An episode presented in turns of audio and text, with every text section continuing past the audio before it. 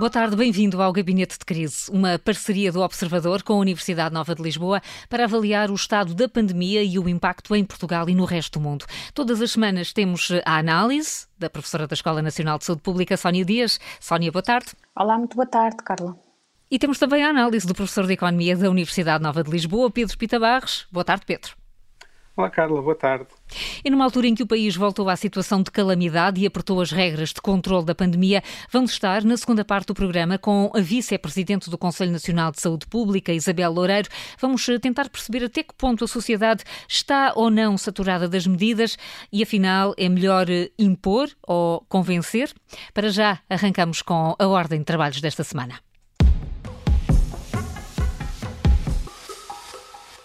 Começamos sempre o gabinete de crise com um número. Pedro, qual é o seu? O meu número desta semana é o número 10. 10 que corresponde aos 10 dias de quarentena para os doentes assintomáticos ligeiros, de conforme foi agora anunciado uma nova, nova, uma nova norma da DGS. É uma medida que já está usada noutros países, em vez de ser 10 dias em vez de 14, eh, e que de certa forma adapta o conhecimento que se vai criando eh, às eh, medidas que vão sendo adotadas. No entanto, esta medida acaba por ter um certo potencial para gerar confusão. Eh, primeiro, estamos num contexto de pressão geral e de novas medidas restritivas, eh, porque os casos estão a crescer muito, os internamentos estão a crescer, e portanto ter uma medida que parece um pouco de alívio pode até ser contraditória com o outro esforço global, por um lado. Eh, por outro lado, sendo uma alteração que facilita a vida às pessoas, no, no seu retomar de uma vida normal após alguma suspeita, também reduz as necessidades de acompanhamento por parte dos médicos de família e, portanto, tem esse lado positivo de tirar alguma pressão dos serviços de saúde. E, portanto, acaba por ser um 10 que tanto pode ser visto como um, um número positivo por facilitar a vida quer do sistema de saúde, quer das pessoas, como ter uma, um, uma sombrinha de, de, aspecto negativo se criar mais confusão quando as pessoas já estavam habituadas a pensar só no 14. Muda, mudou o número. Sónia, e qual é o seu? O meu número é 85, que é a proporção de respondentes que refere que usaria máscara mesmo que esta não fosse obrigatória a, cerca de 3.200 pessoas que mais recentemente responderam ao estudo barómetro Opinião Social. E este é um resultado interessante, pois pode-nos dar pistas de como provavelmente a maior ou menor adesão algumas das medidas preventivas pode ter resultado uh, com base em outros fatores que muitas das vezes incluem as questões da literacia em saúde e da comunicação e não apenas a obrigatoriedade. E nós temos vindo também aqui a falar que já se percebe que as pessoas que entendem realmente o que é que está em causa, reconhecem o benefício do que lhes está a ser recomendado e percebem também, isto é um, um aspecto muito importante, como é que as medidas podem ser incluídas no seu dia a dia e no seu contexto real, tendem de facto a aderir a estas medidas sem que necessariamente tenham que ser obrigatórias. E eu volto a esta questão neste momento que está a ser dada tanta ênfase à dimensão individual, e depois podemos voltar a discutir um pouco isto e a adoção dos comportamentos individuais preventivos, voltamos aqui à questão de como comunicar de forma a informar, mas sobretudo nesta fase que estamos já numa grande fadiga, mais do que informar, que motive, incentive e favoreça a adoção destas práticas nos indivíduos e nas comunidades.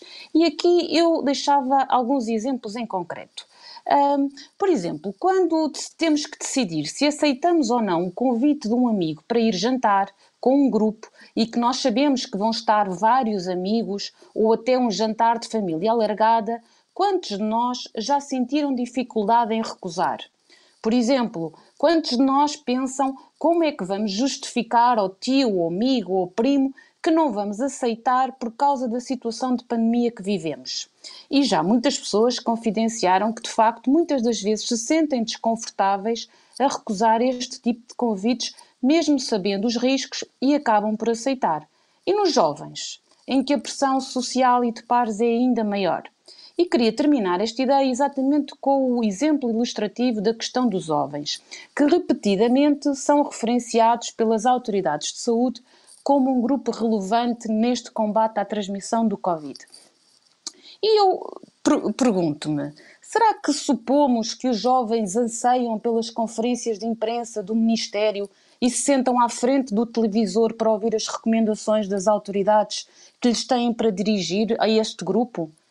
E pergunto-me: será que depois de mês após mês termos ouvido que os jovens são muitíssimo importantes, que estratégias, que planos, que campanhas, que, que operacionalização nós já fizemos para envolver este grupo? E, de uma forma ainda mais geral, o que é que estamos a fazer para motivar, para auxiliar as pessoas para adotarem eh, comportamentos tão difíceis e que implicam a alteração dos nossos hábitos, muitos deles verdadeiramente enraizados na nossa cultura e na nossa sociedade, como sejam as questões da socialização deixo estas perguntas para, para este programa. Ficam essas, eh, essas perguntas. O país entrou em situação de calamidade um dia depois de ter ultrapassado a barreira dos 2 mil casos diários de Covid-19. A caminho está a proposta de tornar obrigatório o uso da máscara mesmo na rua e a utilização eh, da aplicação Stay Away Covid. O Primeiro-Ministro diz uh, ter sentido necessidade de dar um abanão. Pedro, vamos à análise da semana. Há a sensação de que tudo mudou nestes últimos dias com este abanão? Uh, há a sensação de que houve mudanças suficientes para que pela primeira vez se note alguma exasperação latente no, no Primeiro-Ministro para dizer esse aspecto do, do abanão. Uh, e isto porque não, é, não tem sido nada hábito na forma de lidar com a pandemia ter esse, esse tipo de atitude, esse tipo de, de visão de, de criar um, um abanão, não quer que seja. E, eh, e, de certa forma parece, parece, que estamos a seguir a reboque de um crescimento muito elevado de números e provavelmente de previsões de números ainda mais elevados que possam, que possam existir e, portanto, a necessidade de ter um corte mais dramático. No entanto, neste momento nós precisamos de ter alguma calma. Eh, é muito claro, quando olhamos para, para os números que eu gosto de olhar, da mobilidade da Google, que no, no início de setembro ainda havia alguma consequência do final da, das férias, mas que desde então para cá houve um acalmar na, nas deslocações para áreas de recreio e lazer e mesmo a outra mobilidade em geral baixou um bocadinho. O que significa que nós provavelmente estamos neste momento a colher, uh, os, no fundo, os ventos de, que, que semeamos durante o tempo de férias uh, e, não foi, e não se parou a tempo de conter os valores. Portanto, não parece que seja uma situação de desobediência geral da população das medidas de restrições de mobilidade que já estavam em vigor. E, portanto, até pode parecer, de alguma forma, injusto este este abanão na sociedade que tem um certo sabor a puxão de orelhas uh, às pessoas, que eu acho que, é que não só é, é desagradável, portanto pode arranjar, uh, levar a reações contrárias, como provavelmente é desajustado do que já está a ser a preocupação das pessoas hoje. O aspecto talvez mais visível deste, deste desencontro, digamos assim, entre a posição do Primeiro-Ministro e, a, e, e o sentido da sociedade, algo que, ele, que eu até agora achava que ele tinha feito tudo muito bem, uh, tem sido a reação à instalação da aplicação Stay Away Covid e, e a possibilidade dela vir a ser obrigatória, mesmo que seja apenas em alguns contextos específicos. Porque vai ser um problema político, era previsível que assim fosse, uh, e curiosamente, uh, eu a semana passada, num outro contexto, falei em 10 desafios para o SNS, e um deles era o cansaço da população. E, e na verdade, falava já na, na semana passada, antes destas decisões, que era, que era de evitar cair em ticos de autoritarismo, foi o termo que eu usei. Ah, e claramente eu acho que isto tem um bocadinho esse cheiro. Aliás, até o Presidente do Conselho Nacional de Saúde, e teremos daqui a pouco a, a Vice-Presidente connosco, ah, já veio ter uma reação forte, provavelmente a título pessoal, contra as medidas repressivas, que termo que ele usou, e portanto aqui fica a sensação de que é um puxão de orelhas que pode fazer perder tempo ao Governo, talvez alguma credibilidade, no, quando uma liderança mais calma era, era importante. Nós notamos isto também no ambiente político, eh, fazendo agora uma menção rápida à entrevista de, da Ministra da Saúde na quarta-feira passada, onde em geral o Secretaria esteve bastante bem a responder às questões que foram colocadas, mas onde se notou uma certa crispação quando se falou de uma carta aberta dos bastonários da, da Ordem dos Médicos, o presente e os passados, que tocam em, em preocupações partilhadas por todos, que têm soluções que se calhar não são partilhadas por todos, mas que onde foi visível uma certa crispação adicional. E, portanto, podemos estar a ter aqui também alguma fadiga da, de quem está a liderar estes processos, por sentir que o resto da sociedade não está a ir atrás. Eu acho que até está a ir atrás e se calhar mais do que eles pensam, mas vamos ter que calibrar nas próximas semanas. Agora, no caso da aplicação da Stay Away Covid, é muito interessante que num inquérito internacional que nós temos feito e que fizemos agora em setembro, continua a haver um grande apoio à utilização de telemóveis para seguimento das pessoas em Portugal. 56% das pessoas concorda com essa ideia. Agora, depois nós vemos vamos apenas ver, 10%. Vamos ver se muda. Diga, nós, diga. Mas nós vemos 10% das pessoas a instalar. O que significa que há uma inércia enorme das pessoas passarem das suas intenções às, às ações. E, portanto, se calhar e, e vamos é um ver agora inércia, se, é? se, a obrigatoriedade ou a, a, pretensão de obrigatoriedade muda alguma coisa nas intenções depois dos utilizadores. Mas, Sónia, Eu acho vamos... que foi ao contrário. Vai Eu ser... acho que é precisamente o risco. A obrigação vai fazer o contrário. Quem poderia Sim. aderir vencendo a inércia por outras razões, se se torna obrigatório, pode ter a reação precisamente contrária.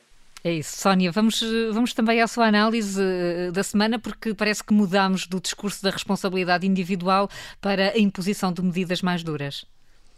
Uh, sim, eu se calhar começava então até pela esta análise mais global. Nós a semana passada fomos até apontando que estávamos no momento uh, de, de, de, descobrir para onde é que de facto uh, os números iriam e de que, de que, a que velocidade é que iriam a crescer, não é? E, e se a semana passada dissemos que estaríamos talvez no limite da tal margem de manobra para se reverter ainda a situação e podermos um, rapidamente implementar alguns, um, alguns planos no terreno para diminuir esta velocidade a que os números estão a crescer, claramente começamos a perceber que também parte daquilo que foi o nosso alerta acaba por se concretizar e não estamos claramente já com margem de manobra para planear uh, intervenções, não é? Temos que, de facto, claramente agir e operacionalizar tudo o que, o que seja uh, necessário. Falávamos, se calhar, a semana passada que no final de outubro, princípio de novembro, teríamos 2 mil casos, claramente já estamos nessa fase e, portanto, um, a situação está a crescer de forma muito rápida e a uma velocidade, uh, diria eu, até preocupante. Uh, e aqui dá-nos a sensação, e talvez a até num bocadinho no sentido do que o Pedro dizia, da sensibilidade também da própria população, é que pode dar um pouco a sensação, e esta comunicação uh, de, que também uh, vai reforçar um pouco isto, é que estamos mais uma vez a correr atrás do vírus, não é? E que talvez se tenha desperdiçava alguma oportunidade de uma maior antecipação e planeamento. E, portanto, há também, eventualmente, este sentimento de alguma uh, frustração. E, e, neste contexto desafiante, desafiante pelo próprio ponto de vista mais epidemiológico, mas também desafiante pelo contexto uh, social uh, que, no fundo, todos nós nos encontramos, é preciso ter aqui de facto muito bom senso uh, na gestão de, de, no fundo, voltando à nossa palavra que temos repetido muitas vezes, na fadiga a diferentes níveis. Uhum. E repetia aqui também que começamos a ver claramente a fadiga, por exemplo, eh, dos setores que o Pedro já mencionou, mas também, por exemplo, a fadiga dos profissionais de saúde, da fadiga dos profissionais do setor social e, portanto, estão aqui concretizados, no fundo, a agregação de diferentes desafios uh, e é preciso uh, o tal, a tal calma para conseguir liderar todos, todos estes aspectos. Muito bem, vamos eh, na ordem de trabalhos do Gabinete de Crise agora desfazer mitos ou sublinhar alertas?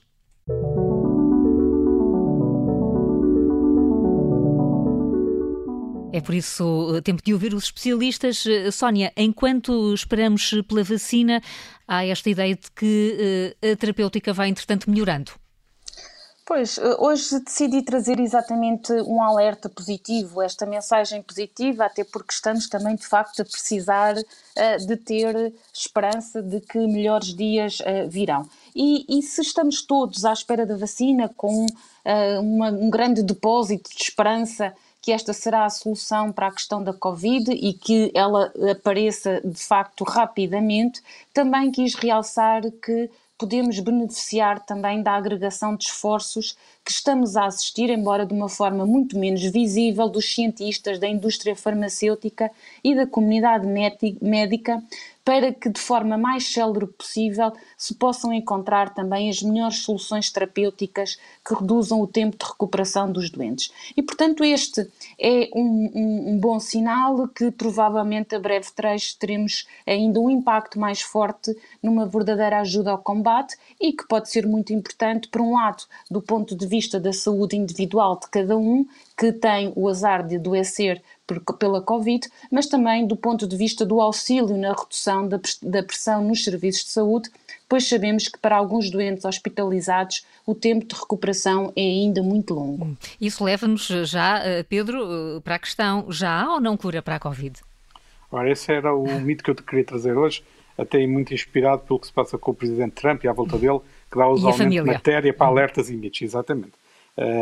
é sempre fácil encontrar mitos para, para rebater à, volta disso. E, e, aqui o mito é o, o, mito de haver cura para a Covid-19 nesta altura. Não é verdade que ela exista neste momento.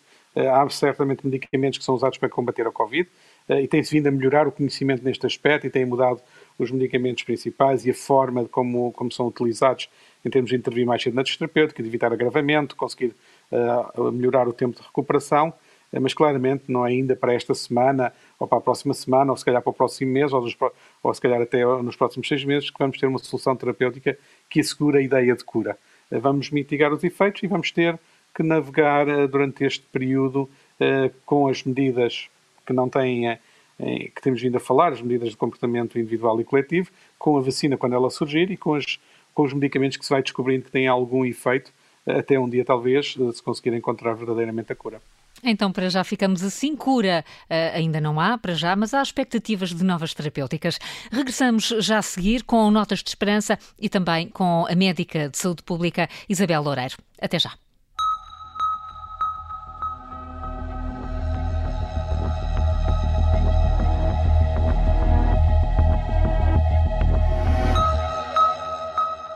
Segunda parte do Gabinete de Crise, o programa que todas as semanas analisa o estado do combate à Covid-19 e o impacto em Portugal. Estamos com os professores Sónia Dias e Pedro Pita Barros e daqui a pouco com a professora catedrática e médica de saúde pública Isabel Loureiro. Mas antes de mais, uma nota de esperança.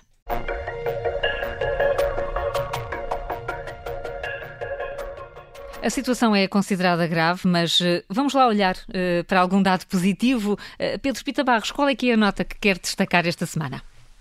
Ora, esta semana foi mais difícil, porque no meio desta evolução tão negativa, temos que encontrar uma esperança é sempre mais difícil. Mas não deixa de ser um desafio e a esperança que eu tenho aqui é numa mudança de comportamentos que também mitigue outros problemas de saúde que costumam surgir nestes inícios de outono e na passagem para o inverno, nomeadamente as questões da gripe sazonal e que, como se viu noutros lados, já, já houve uma queda. Eh, pode ser que também em Portugal tenhamos uma queda da gripe sazonal por termos cuidados redobrados por causa da Covid-19 e com isto evitarmos até aquela corrida às vezes às urgências que existia mais no, na altura de Natal, Ano Novo, início de janeiro, fevereiro, eh, e que com isso consigamos eh, ter, a partir de agora, uma esperança de controlar melhor estes outros fatores de doenças respiratórias nesta altura do ano.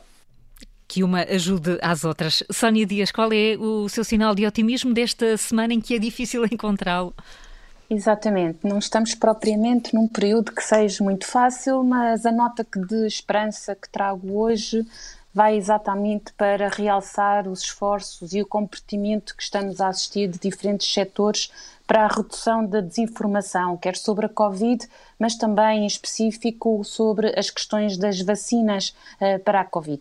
E aqui queria realçar a medida interessante que o YouTube Uh, teve de, ao decidir remover da sua plataforma todas as informações incorretas ou que contradigam um, aquilo que tem sido a evidência disseminada pela OMS relativamente às vacinas da Covid. E pouco tempo depois, o Facebook tomou também medidas semelhantes na sua própria plataforma. Uh, as empresas referem que, de facto, este é o momento crucial porque a vacina pode estar uh, iminente e, portanto, é muito importante implementar políticas no sentido de remover a desinformação relacionada uh, com as vacinas. Referem ainda de forma interessante que já removeram centenas de milhares de vídeos relacionados com estas informações mais enganosas e, nomeadamente, com a associação, por exemplo, de maior mortalidade ou a ideia de que a vacina poderia causar uh, infertilidade. Penso que isto é muito interessante no sentido de contribui da, da contribuição para a redução da desinformação e que nós sabemos também que muitas das vezes pode estar associada de forma mais direta ou indireta a níveis mais baixos de adesão uma possível vacinação. E, portanto, aqui só deixar a última nota de que, mesmo também estão a trabalhar este tipo de plataformas com o Departamento de Soluções Digitais da OMS para que possam ir de alguma forma e de, de, de, de uma maneira mais regular discutindo o tipo de conteúdos e vídeos que podem ser potencialmente problemáticos nesta área. E, portanto, só a minha nota de esperança, então, para constatar que cada vez mais a luta contra a desinformação abrange que, aliados e grandes empresas que começam a estar muito conscientes do seu importante papel nesta luta. Duas notas de otimismo, afinal foi possível encontrá-las eh, numa altura em que o país está com novas regras para o controle da pandemia e também com uma nova ordem para o reforço da fiscalização. O Primeiro-Ministro diz que tem havido um certo relaxamento dos comportamentos e que é preciso um abanão, expressão de António Costa. Vamos chamar a nossa convidada desta semana, é professora catedrática na Escola Nacional de Saúde Pública, é vice-presidente do Conselho Nacional de Saúde Pública e, e integra agora, entre outros eh, projetos, a equipa do programa Bairros Saudáveis. Isabel, bem-vinda ao, ao Gabinete de Crise. Eh, também lhe parece que, de uma forma genérica, a sociedade está cansada das medidas de controle da pandemia e que está a relaxar, como, como disse António Costa? Uh, é natural que, de facto, ao fim destes meses, depois de um esforço grande que foi feito, sobretudo nos primeiros três meses, uh, e, e, entretanto, meteram-se as férias, Uh, e uh, tudo isto uh, veio piorar muito antes do que estava previsto e, de facto, as pessoas estão cansadas, não é? Estão cansadas, com vontade de voltar a viver as suas vidas normalmente. É, é? é uma reação natural. É uma reação natural, certamente que é uma reação natural porque apesar de, de, se ter algum medo, a certa altura há, há, há um, um, um, receio uh, de que também se percam oportunidades na vida uh, por se estar uh, a viver de outra forma, a viver em confinamento, não é? Viver em confinamento ou com imensas restrições, nomeadamente sociais também.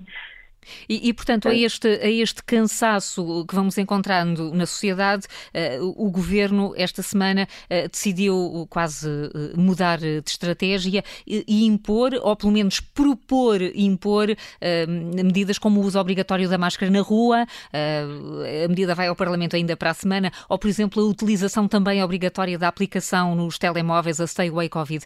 quando estas medidas são impostas, ou podem ser impostas, e estou a dar apenas dois exemplos que ainda não estão confirmados, quando elas são impostas, elas vão ter efeitos práticos? Bom, uh, ora, uh, aí está um ponto crítico uh, muito importante de se falar, porque ainda há Ontem, ontem, ontem, a Organização Mundial de Saúde saiu com um documento muito interessante exatamente para abordar uh, a questão da pandemia numa altura em que as pessoas estão cansadas uh, desta, desta, desta situação. Uh, nomeadamente, uh, tem, definiu quatro estratégias. Compreender as pessoas, envolvê-las como parte das soluções, deixar as pessoas viver as suas vidas com orientações para evitar os riscos, naturalmente, e ter em conta as experiências pessoais com as suas dificuldades. Ora, o estar a impor da maneira como foi imposta, uh, ou que estão a tentar impor hum. estas medidas, não faz sentido. Uh, não faz sentido, é contraproducente, porque uh, uma das questões que também são, é, é, levantada neste, neste, neste documento é da autoeficácia, as pessoas sentirem que, eh, que até têm cumprido bastante a, a sua, a, a, sua, o seu papel, não é? Hum. No, no, sentido de prevenir a disseminação uh, do vírus. Um, e, portanto, em vez de se estar a apontar o dedo e a dizer que as pessoas não estão a cumprir, tem que se valorizar aquelas que estão a cumprir e chamar a atenção dos que não estão a cumprir, mas, sobretudo, valorizar aqueles que estão a cumprir. Ora, a máscara, eu julgo que de facto a máscara é uma medida, é como eu diria mesmo, é como um cinto de segurança, não é? Na, na prevenção rodoviária. Uh, uh, uh, é comparável, percebemos, não é? Há um, há um problema e há uma proposta de solução. Sim, sim. Uh, agora, a aplicação não faz sentido nenhum e eu espero que também não, não percamos muito tempo a discutir a questão da aplicação, porque não faz sentido, não faz sentido e, e eu creio que às vezes às vezes uh, são tantas as pressões, é tanta a atenção e a preocupação que é, é acontece eh, que nem todas as recomendações eh, sejam corretas, isto nem é uma recomendação, é a tentativa de meio posição. Não faz sentido, para além de que, eh, pronto, já, já, já se sabe, é difícil de verificar se as pessoas têm a aplicação ou não têm, e depois se, se quem está contaminado se colocou os seus dados na aplicação, não faz sentido. E se ela funciona, bom, e, e a julgar pelas reações dos partidos eh, nem sequer vai passar no Parlamento e não, não, não, há, não há muito mais para ir eh, para além disso. Eh, mas Isabel Loureiro falou, nesta questão de que impor medidas não faz sentido, mas se nós olharmos para aquilo que... Não, eu não disse impor medidas não faz sentido. Então é melhor esclarecer. Não, é a forma, é a forma como... Uh, a, a, imposição da maneira como foi agora tratada, abordada, não faz sentido, porque, uh, porque a maior parte das pessoas até têm cumprido. Há, de facto, grupos, nomeadamente, eh, pronto, e, e, em contextos familiares, é de facto difícil continuar a cumprir, é de facto difícil os avós não abraçarem os netos, é difícil os jovens não socializarem entre si e depois, quando socializam, a certa altura distraem-se, mesmo que estejam com cuidado, é é fácil, fácil distraírem-se e, portanto, uh, tem que se falar de uma ou outra forma uh, quando se tenta impor uh, alguma restrição como esta das máscaras. Eu acho, acho que as máscaras devem ser uma medida, foi recomendado, eu acho que sim, que, que, que devia ser um, uma medida obrigatória.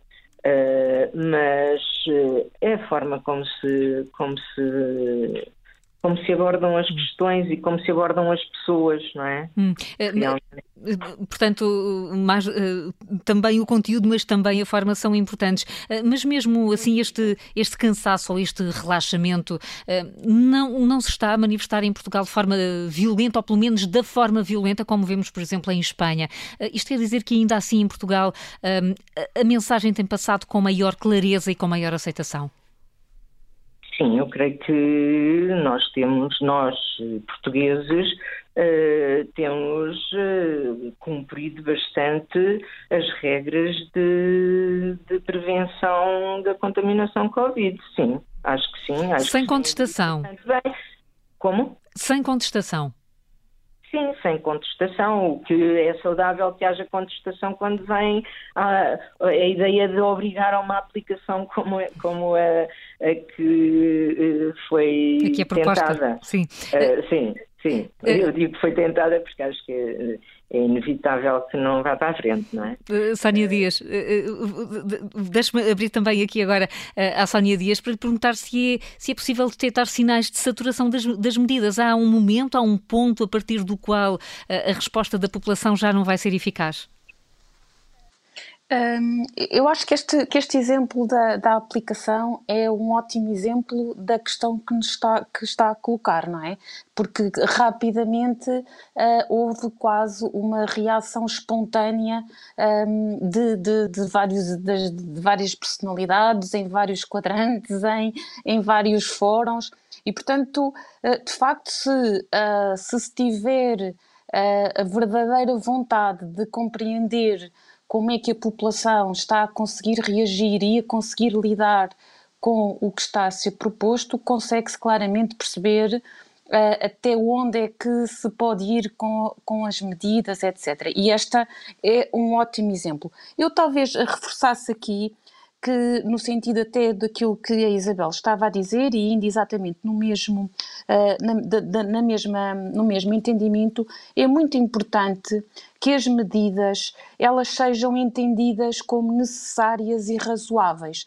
E nós temos tido, ao longo desta da pandemia e destes, destes meses, temos tido exatamente esse, essa tradução e esse reflexo de que, de facto, as pessoas, até uh, um determinado momento, compreenderam exatamente que medidas uh, tinham que, as, que tomar, uh, quais eram as necessárias, porque é que eram necessárias e razoáveis um, ter que, de facto, de acordo com aquilo que era a evolução da pandemia, adotar. Uh, o que acontece no reverso é que quando as pessoas não entendem as medidas ou, pelo outro lado, as veem desproporcionais um, ou despropositadas até, ou quando muitas vezes não verificam uh, nos exemplos uh, de algumas personalidades ou uh, de algumas figuras que têm que servir como exemplo, acabam por começar a colocar em causa algumas dessas medidas. E, nomeadamente, também, e, e penso que não estamos nessa fase, mas é de facto um risco, que é a própria confiança que se tem relativamente às medidas que são propostas e às próprias autoridades.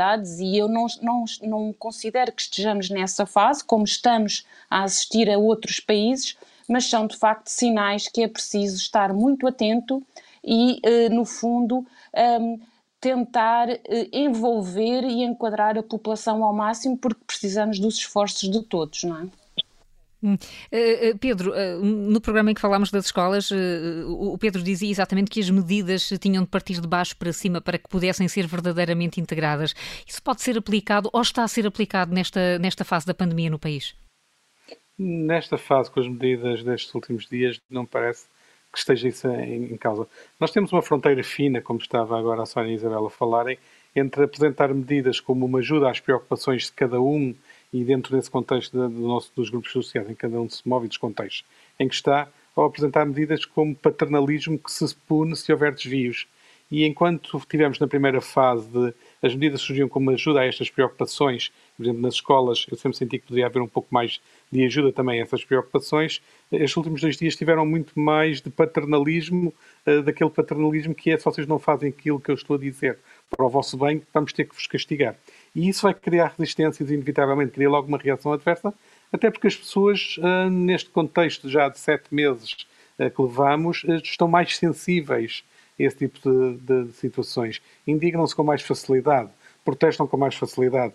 E quando, e quando se observa um bocadinho de crispação ou exasperação de, das pessoas de quem se espera liderança, isso só vai reforçar essa, o quebrar de, de, desse fino verniz que nos mantém mais ou menos uh, sem grandes protestos. E por isso é que nós estamos agora num caminho mais difícil. Aliás, vai ser interessante eh, ver como é que durante o resto da, da semana, da próxima semana e, da, e do, do, fim de semana e de declarações que haja, até que ponto é que o próprio Primeiro-Ministro uh, e outros ministros virão pôr um pouco de acalmia na, na, no levantamento que, que estas propostas estão, estão a levantar não porque as pessoas digam que são injustas ou despropositadas ou que não tenham confiança, mas porque eu tenho a impressão que sentem também uh, já uma certa. o passar da linha da, da, ajuda para a linha do vocês têm que fazer porque eu digo. E ah. essa é a parte que, se torna complicado depois de gerir. É a tal para... linha, a tal linha tenue. Uh, Isabel Loureiro, não vamos falar mais da Covid, uh, da Stay Away Covid, mas vamos falar do Natal. Esta ideia de repensar o Natal, que, que impacto é que acha que pode ter?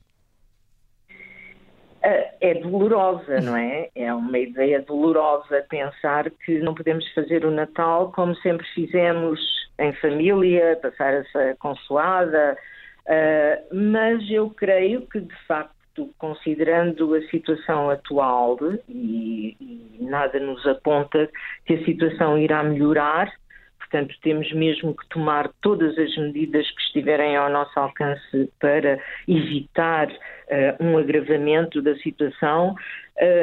Uh, o Natal está perto.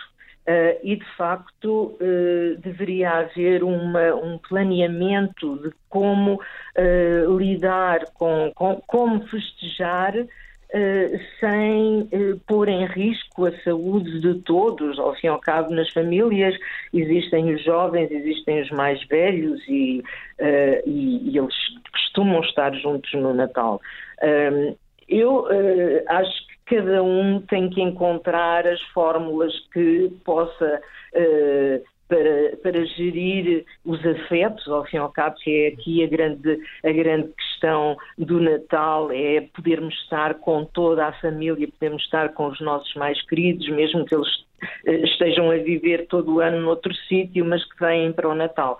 Ora, Uh, a minha ideia é, havendo um dia 24 e havendo um dia 25, ao fim e ao cabo, dia 24 é, já é bastante o Natal, portanto, há, um, há, há hora de almoço do dia 24, há consoada de, do dia 24, há almoço e jantar no dia 25. Será que não é possível distribuir uh, em pequenos grupos, em vez de juntar todos na mesma casa, na consoada? Pronto, isto naturalmente é um, é um exercício muito difícil muito difícil, porque é de facto a nossa festa familiar do ano, não é? Mas pode ter de eh, acontecer.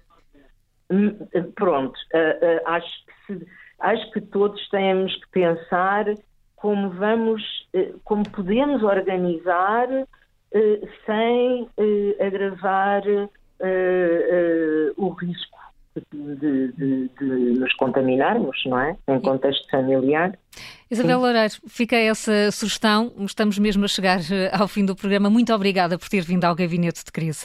A Sónia Dias e o Pedro Pita Barros vão, como sempre, voltar para a semana, à mesma hora. Até lá, Sónia e Pedro. Despedimos-nos com o irlandês Van Morrison. No mundo musical, ele tem sido uma das vozes mais críticas às medidas de contenção que a pandemia trouxe. Diz que são ataques dos governos às liberdades individuais. Van Morrison criou três canções de protesto, como esta, Born to be Free. Atenção à letra. Boa tarde e até para a semana. Well, well, the birds in the trees know something we can't see. Cause they know we were born to be free. Don't need the government cramping my style. Give them an inch, they take a mile take you in with a phony smile. Wouldn't you agree? The new normal is not normal. It's no kind of normal at all. Everyone seems to have amnesia, just trying to remember the Berlin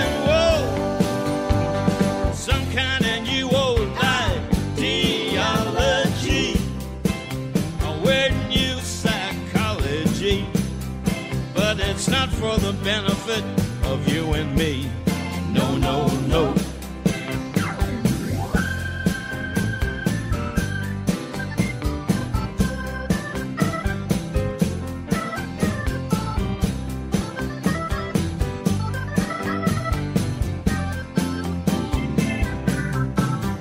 New normal is not normal. It's no kind of normal at all. Everyone seemed to have amnesia, trying to remember. But the Berlin Wall is some kind of new old ideology. Running tandem with a weird kind of psychology. But it's not for the benefit of you and me. Cause we, we were born to be free. Cause we were born to be free. Because we were born to be free.